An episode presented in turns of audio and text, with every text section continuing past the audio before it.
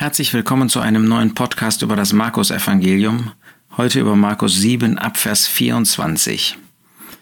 In den ersten 23 Versen dieses Kapitels hatte der Herr Jesus oder der Geist Gottes deutlich gemacht, dass nicht das Äußere uns verunreinigt, das, was wir aufnehmen, sagen wir durch Speisen, sondern dass unser Herz uns verunreinigt. Für die Juden, gerade für die Rabbiner, für die Pharisäer, waren es äußere Dinge, die der Reinigung bedurften. Sie wollten eben nicht akzeptieren, dass die Jünger des Herrn Jesus ohne ihre Hände zu waschen gegessen haben. Das war für sie verunreinigend für die Pharisäer. Und für sie war es auch verunreinigend, auf dem Marktplatz mit irgendwelchen Personen aus den Nationen in Verbindung zu kommen, in Berührung zu kommen. Und jetzt hatte der Herr Jesus ihnen deutlich gemacht, dass aus ihren Herzen hervor die Verunreinigung kam, nicht von außen. Und die nächste Begebenheit, die Markus schildert, verdeutlicht das noch einmal. Wir finden ab Vers 24, dass der Herr Jesus aber von dort aufbrach und wegging in das Gebiet von Tyrus und Sidon ein Jude, der in diesen Bereich von Ausländern ging, das war doch verunreinigend. Nein, war es nicht. Der Jesus macht deutlich, dass es eben gerade nicht das Äußerliche ist, was verunreinigt, sondern das, was aus dem Herzen hervorkommt. Und bei ihm war nur Reinheit. Und als er in ein Haus eingetreten war, wollte er, dass niemand es erfahre, und er konnte nicht verborgen bleiben. Bevor jetzt die eigentliche Begebenheit beginnt, sehen wir also, dass der Herr Jesus wieder anziehend war. Er hat es nicht darauf angelegt, irgendwie bekannt zu werden. Er hat es nicht auf viele Klicks, auf viele Follower, ähm, auf viele ähm, begeisterte ähm, Anhänger angelegt. Das ist eine, eine Vorgehensweise, die wir heute finden in vielen modernen sozialen Medien. Der Herr war nicht so. Er hat nicht Ausschau gehalten nach großem Applaus, sondern er wollte schlicht seinen Dienst vollbringen, den der Vater ihm übergeben hat. Aber er konnte nicht verborgen bleiben. Da, wo er wirkte, da, wo er tätig war, äh, da, da konnte das nicht irgendwie verborgen bleiben, weil dieser Segen immer wieder hervorkam aus seinem Wirken, weil diese Hingabe für Gott nicht verborgen bleiben konnte, weil diese Reinheit, diese Vollkommenheit, auch diese Liebe, ansteckend und anziehend war.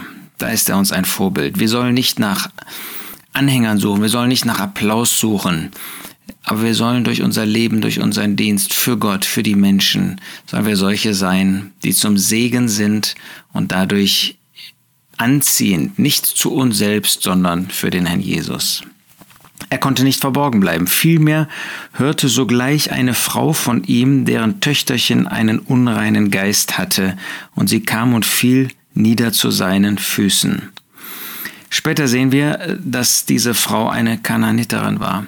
Also in doppelter Hinsicht hätten die Juden ähm, sich gescheut, irgendeinen Kontakt mit dieser Frau zu haben. Erstens, weil die Tochter einen unreinen Geist hatte. Dadurch war die Tochter verunreinigt, in ihren Augen sicherlich auch die Mutter. Zweitens, das war eine Ausländerin. Was sollte ein Jude damit zu tun haben? Das verunreinigte ihn doch. Und der Jesus zeigt, das Gegenteil ist der Fall. Nicht das verunreinigt uns, womit wir äußerlich zu tun haben, sondern was aus unseren Herzen hervorkommt.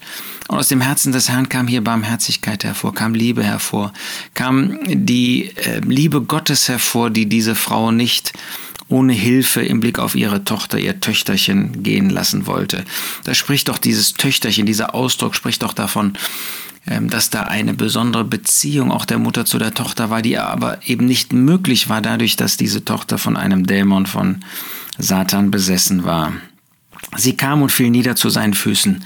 Diese Frau, die hat den richtigen Platz eingenommen. Sie zeigt eine Herzenshaltung dem Herrn Jesus gegenüber, den man bei den Pharisäern, bei diesen äh, Hochgestellten in Israel immer wieder vermissen musste. Diese Hochgestellten, diese Pharisäer, sie hielten sich für weise, sie hielten sich für gut und sie erkannten nicht, dass sie böse waren, dass ihre Herzen vollkommen böse waren. Und hier war eine Tochter, die war von den Pharisäern ausgestoßen, aber sie hat die rechte Haltung und offenbart damit, dass in ihrem Herz ein Werk Gottes vollbracht wurde.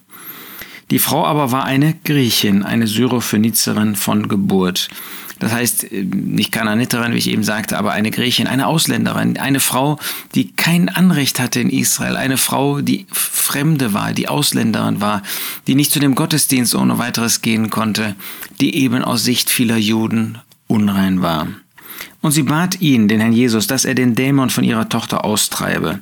Sie hat nicht nur die richtige Haltung eingenommen, sie hat dem Herrn Jesus auch konkret gesagt, ihn gebeten, was er tun möge. Das ist eben dieses Gebet. Wie ist das bei unseren Gebeten? Haben wir auch die rechte Haltung, auch äußerlich?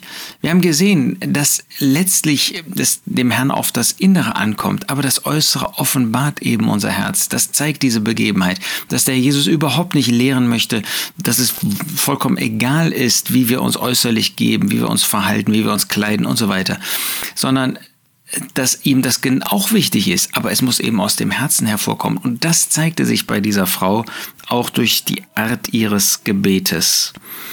Und er sprach zu ihr, Lasst zuerst die Kinder gesättigt werden, denn es ist nicht schön, das Brot der Kinder zu nehmen und den Hunden hinzuwerfen. Warum so eine abwehrende Haltung des Herrn Jesus? Nun, er war Messias, er war zu seinem irdischen Volk gekommen, zu seinen Kindern und dazu gehörte, zu den Kindern Gottes in dem Sinne, zu den Kindern, die zu seiner Familie gehörten und dazu gehörte diese Frau nicht. Sie war eine Fremde, sie war eine Griechin, sie war eine Syrophönizierin und sie gehörte nicht zu dem Volk Gottes, sie gehörte nicht zu den Kindern. Und diese mussten zuerst etwas bekommen und nicht die Hunde. War sie denn eine Hündin? Sie aber antwortete und sprach zu ihm, Ja, Herr, und doch fressen die Hunde unter dem Tisch von den Brotkrumen der Kinder.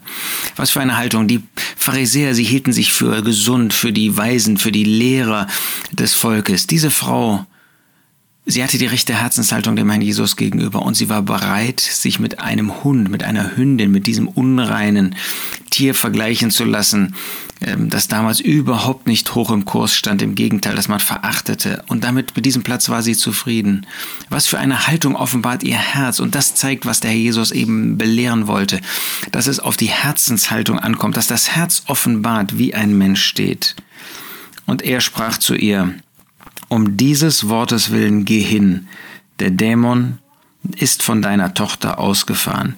Der Jesus sieht, dass ihr Herz gut stand, dass sie wirklich, dass in ihrem Herzen ein Werk Gottes begonnen war, worden war. Und in dieser Haltung, in dieser Haltung der Demut lässt er nie jemanden allein stehen, lässt er nie jemanden sitzen, sondern hilft. Denn das ist das, was der Jesus erreichen wollte. Er wollte dieser Frau, diesem Töchterchen dieser Frau, wollte er helfen.